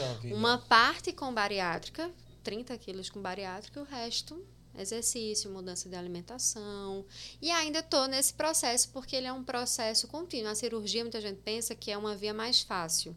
Não é. Fazer a cirurgia foi uma das coisas mais difíceis da minha vida. Foi. Tanto a cirurgia, o processo de decidir se eu iria fazer, porque eu tinha medo. Uhum o, o, o, dia de ir fazer a cirurgia, o nervosismo de alguma coisa acontecer, que foi inclusive o dia que Marília Mendonça morreu. Puxa Eu tava vendo TV, esperando na recepção do, do hospital, Marília Mendonça morreu. Eu falei, porra, eu vou morrer também agora. Isso é um sinal. Não quer, isso é um sinal. Olha, isso é um sinal, vê só. Aí eu achei que era um sinal, fiquei com medo, me tremendo. Foi obrigado Vinícius, meu companheiro, fazer hipnose comigo, porque ele, ele é médico e ele faz hipnose também. Ele fez uma, uma estratégia de hipnose que eu estava tão nervosa que a mulher não conseguia me aferir minha pressão, de tão nervosa que eu fiquei com aquela notícia de Maria Mendonça não tinha morrido. Aí fiz a cirurgia e depois é aquele mundo novo que você não sabe como vai ser. Mas você vai descobrindo que é tipo passar dias tomando só líquido de golinho em golinho que nem passarinho é a transição de parar de comer líquido para comer pastoso, do pastoso para o sólido, que é terrível. Caramba. Você não sente fome. Sabe o que é você não sentir fome, não sentir gosto no seu paladar? Foi algo assim muito difícil para mim psicologicamente. E também de no início não poder fazer muita coisa porque você está com dois órgãos ali que foram grampeados, né? Literalmente é uma mexe muito no corpo e mexe muito com a cabeça da gente também. De saber que eu posso tomar água, mas eu não posso tomar água de guti, guti, guti. Uhum. Para matar a minha sede. Tem que ser de pouquinho. Até a água a gente tem que dosar quando a gente faz cirurgia. A gente não pode. Que a gente escolhe. Ou a gente toma o um caldinho ou a gente toma água. né? Então eu tinha muita sede, queria beber água de guti, guti, guti, porque eu queria saciar minha sede e não conseguia. Então. Foi um processo muito difícil e ele foi um divisor de águas, porque só ele realmente não, não ele não resolve a vida de ninguém. Isso eu já sabia, entrei nessa sabendo, então eu estou sempre em monitoramento. Estou voltando para a minha vida fitness de fazer exercício mais intenso. Mais intenso.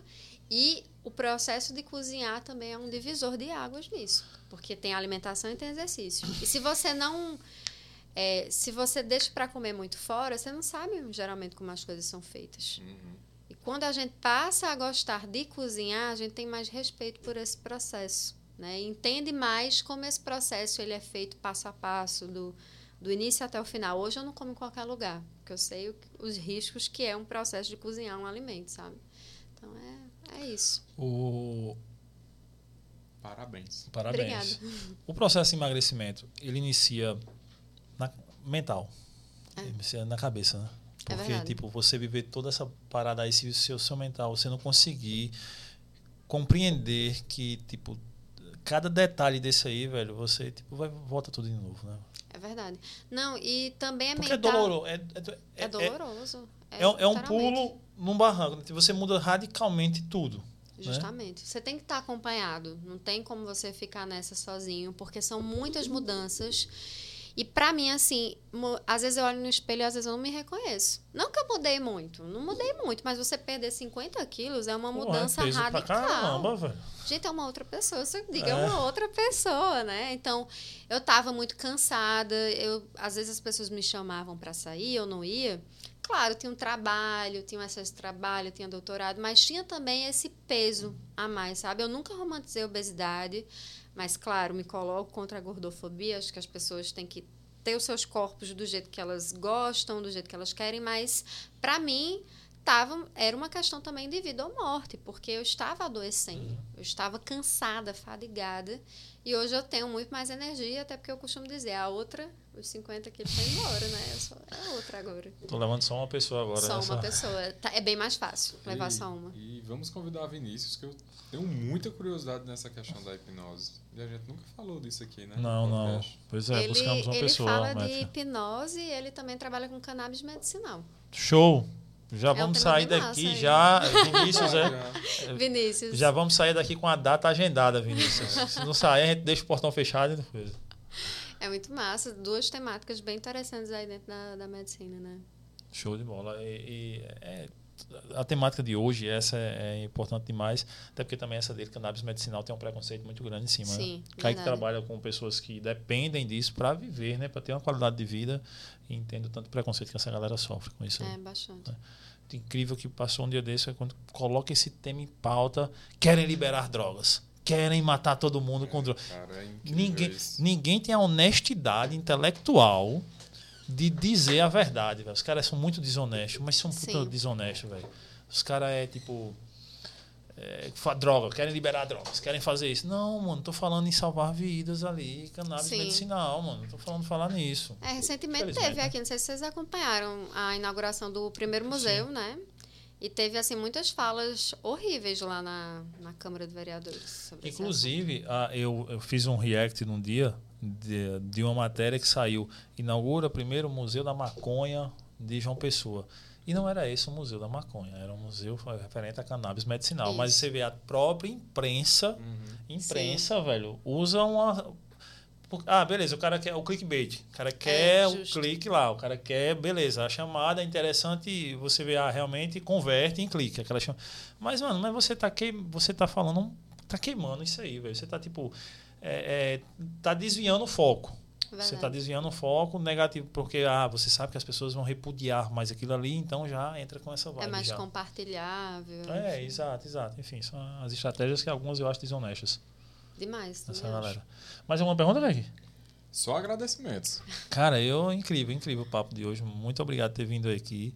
É, e acredito que para a galera da NV99, para a galera da nossa audiência a sua que está aí, é, acho que foi muito proveitoso. Enfim, obrigado, obrigado mesmo. Mas sempre tem uma pergunta filosófica que foge totalmente ao tema. Ah, fácil. E aí, aí estou curiosíssimo pela sua resposta diante da sua área de estudo e pesquisa. E Eu sou, eu acho que a única pergunta, assim, é uma pergunta, pergunta inteligente, né? Que também não é minha, né? Que eu copiei, né? Pergunta mais ou a única pergunta mais ou menos que sai de lá de cá, né? Vai lá. É, eu sou um grande entusiasta da vida e busco sempre, cada dia, tentar compreendê-la melhor, né? Para isso é uma, sempre me pergunto o que é a vida, o que é que eu faço na minha vida. Aí eu gosto de ouvir das pessoas, para elas, para você, o que é a vida. Para mim, a vida é experienciar, experienciar bons momentos e encontrar outras pessoas. Acho que a vida se vive junto. A gente vive sozinho também, mas eu acho que os melhores momentos é a gente partilhando, conversando, trocando as experiências, trocando formas de viver melhor, inclusive. Eu acho que eu tenho muitos momentos sozinha, como professora, como alguém que cria conteúdo. Às vezes é eu e meu celular, né?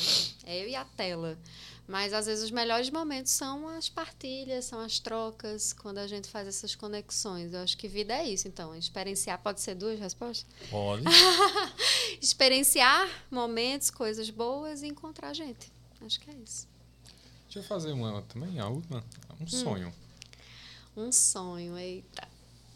São muitos sonhos que eu tenho. Acho que o meu maior sonho hoje é ter mais tempo livre, trabalhar menos e viver bem, porque acho que às vezes a gente trabalha tanto que a gente vai esquecendo que a gente também tem que ter lazer. Muitas vezes eu tenho que trabalhar muito, porque são muitas demandas e o mundo do concurso não para, é muita atualização, então eu tenho que estar o tempo todo atualizando aula e tal. E, tipo, já chegou muitas semanas de eu trabalhar, tipo, de segunda a segunda. Então, acho que o meu sonho é trabalhar menos, né? Um sonho individual meu, trabalhar menos e viver melhor e viver mais, assim, tipo, ter mais tempo livre de ir à praia, ter mais tempo livre de encontrar meus amigos e eles terem mais tempo livre de me ver também, porque às vezes eles não têm tempo, eu tenho tempo, eles não têm, a gente não se encontra. Acho que as pessoas precisam de mais tempo livre. Acho que é isso. É, um recado para a sua galera e para nossa. Deixa um recado aí para a turma, seu recado, sua mensagem final. Faça seu jabá também. É, faça seu jabá. É, logicamente. Meu jabá, olha aí, pessoal. Me sigam lá no meu Instagram, que é o arroba SS para concursos. Se quiser seguir no meu pessoal também, o arroba BS, tá? E de lá a gente conversa outras coisas. Se vocês quiserem perguntar, fica à vontade. Eu sou uma pessoa bem acessível, gosto de conversar, gosto de conversar sobre tudo também. E dizer a vocês que estou aí, né, nessa área fazendo. Eu sempre digo, né, que estudar é um ato revolucionário. Então, que as pessoas possam, né, a partir dos estudos, transformar vidas. Porque a partir dos estudos eu transformei a minha vida. Assim, eu acredito realmente, assim, apesar de todas as dificuldades, o estudo é uma das poucas coisas que nós temos de ter alguma forma de ascensão social de uma forma mais justa nessa sociedade, que não seja por outros meios. Então, para mim, estudar é uma forma de melhorar de vida, e não só a nossa vida, mas as pessoas que estão à nossa volta. Então, acho que estudar, para mim, teve esse movimento, teve esse impacto na minha vida e na vida das pessoas que estão à minha volta. Eu acredito realmente na educação como essa ferramenta. Então, acho que a mensagem final é essa. E agradecer o convite. Eu amei. Não sou flamenguista, sou palmeirense, mas isso aí não é, não é problema, não. É tranquilo, está em outro estado. Nós estamos dominando tudo, né? É tudo nosso, é tudo nosso. É isso aí. Eu concordo total. Estudo muda. Estudar mudou minha vida. Eu sou filho de pais analfabetos, vim de um, de um sítio na pobreza extrema e hoje eu só estou aqui porque eu me formei em educação física, porque fui para o mestrado, porque fiz pós-graduação. Enfim, mudou a minha vida, a vida da minha família. Tenho certeza que dos meus filhos. Enfim. Hum de tudo. É um estudar. impacto grande, né? Em toda é, a nossa Mesmo rede. com toda a dificuldade, Isso. mesmo com tudo, mas é como eu digo sempre, para quem tem muito, pouco pode não ser nada. Mas para quem não tem nada, pouco pode ser muito. E eu me incluo totalmente nos que não tinha nada e o pouco, pouco, não tem problema não, me enquadro todo, mas é muito, velho. Quando você Sim. vê de onde você veio, pô, porque hoje com a internet a gente se compara muito com o outro. Verdade. E a gente não sabe de onde, de onde o outro veio. A gente só sabe de onde nós viemos, né? Verdade. E tipo, ah, como eu e não pode e não podemos esquecer disso jamais. Às vezes a internet faz com que a gente esqueça de onde a gente veio. Verdade. E aí eu me comparo com você. Caramba, o Kaique ali, velho, o Kaique tá andando numa BMW e eu tô aqui pegando busão. Mas tipo, mano, tipo, há 20 anos atrás, 10 anos tu não tinha dinheiro nem para pegar o busão, tu andava a pé, porque não tinha, tipo, então tu já está acendendo. Enfim, para você, você tá, você tem que estar tá feliz com o que você está construindo, né? E não usar tanto comparação. Por isso que eu concordo plenamente, perfeitamente com a sua resposta e muito gratidão por você ter vindo trocar essa ideia com a gente. Enfim, muito bom conversar com você. Obrigado mesmo. Obrigada e até a próxima, então. com certeza, com casa certeza. É a casa é sua e o que quiser produzir, a casa é sua, já, viu? Já vou estar aqui junto com um podcast também. Vamos fazer todo mundo aí. Show. Tenho certeza falar. que a audiência que está aí no YouTube, aí, a sua audiência, já vai gostar de um podcast. Tá você no Spotify, pegando suas dicas lá, diárias ou semanais, enfim, vai, vai Vai foi ótimo, eu amei. Eu tava bem nervosa no início, mas uh, foi, fui perdendo assim, a vergonha. Apesar de gravar muito, eu ainda sou um pouco tímida assim, para participar dessas coisas. Eu esqueço que tem câmera aqui. Eu também esqueci é. totalmente. Você vai sair daquela de deitar na web ali fazendo, né? Cara, Sim. obrigado e parabéns pelo seu conteúdo. Muito bom, muito bom, muito bom mesmo. Obrigada. E obrigado por você ser um grande play na internet e aceitar vir aqui no nosso canal, que é pequenininho também. Nada, obrigado eu também. que aceito. Aqui tá, pra mim aqui tá maior que o Flow. Ah, olha, olha, nossos concorrentes. Vitor, joga só na tela para não esquecer o campeão do mês da nossa Liga do Cartola. Pra galera que tá na live aqui de Shellen, ó, fiquem a galera que joga cartola, as meninas aí, os meninos que estão por aí. Nós temos uma liga no qual nós pagamos por mês 100 reais por vencedor. Vai ter uma, no turno é 250 e no campeonato é 500 reais. E esse mês o campeão foi quem? Bota aqui, Vitor, do campeonato aqui em cima, bota do mês. Do mês foi Smiley, Smiley, Smiley, Smiley Moura. Smiley FC fez 413 pontos. Cadê o nosso? O nosso? Vamos ver só o nosso, a gente ficou longe. Poxa, o podcast, 385. Ah, quase. Se o podcast ganhar, aí é barra aqui, é confraternização. Então, Smart, se liga aí, manda o Pix lá no, no, no número lá que tá no grupo, manda lá a tua chave Pix, que a galera faz o Pix para você de 100 mil reais. Tamo junto e já come... domingo começa a nova rodada. Quem quiser entrar na liga, é só falar no Instagram que tem um link lá, tá bom? Mais uma vez, obrigado, Obrigado a galera, obrigado à grande audiência dela que estava aí na live dela, obrigado a todo mundo que. Nós somos o Podcast Arretado. Se você gostou, siga a gente também no YouTube, Cast Arretado, no Instagram, Cast Arretado, que toda semana tem dois papos espetaculares aqui. Toda quarta-feira tem Kaique falando sobre algum livro, ele vai sempre trazer a experiência de um livro que leu. E vez ou outra eu estou falando também algumas besteiras por aqui sobre política. É assim que vai funcionando. E atenção que o nosso podcast, vocês, quem prestou atenção lá, a galera que já segue a gente, viu que a gente mudou a taxa de cima, não é tipo o podcast mais arretado da internet, é o canal mais arretado da internet. Por quê? Porque vai vir muita coisa nova, muito quadro, nosso podcast deixa de ser deixando de estar tá acrescentando, está se tornando canal com mais com uma variedade maior e a gente está estudando muita coisa que vai vingar nesses meses aí. A gente vai dominar o mundo, a certeza é essa. Valeu, gente, até a próxima. Valeu, galera. Tamo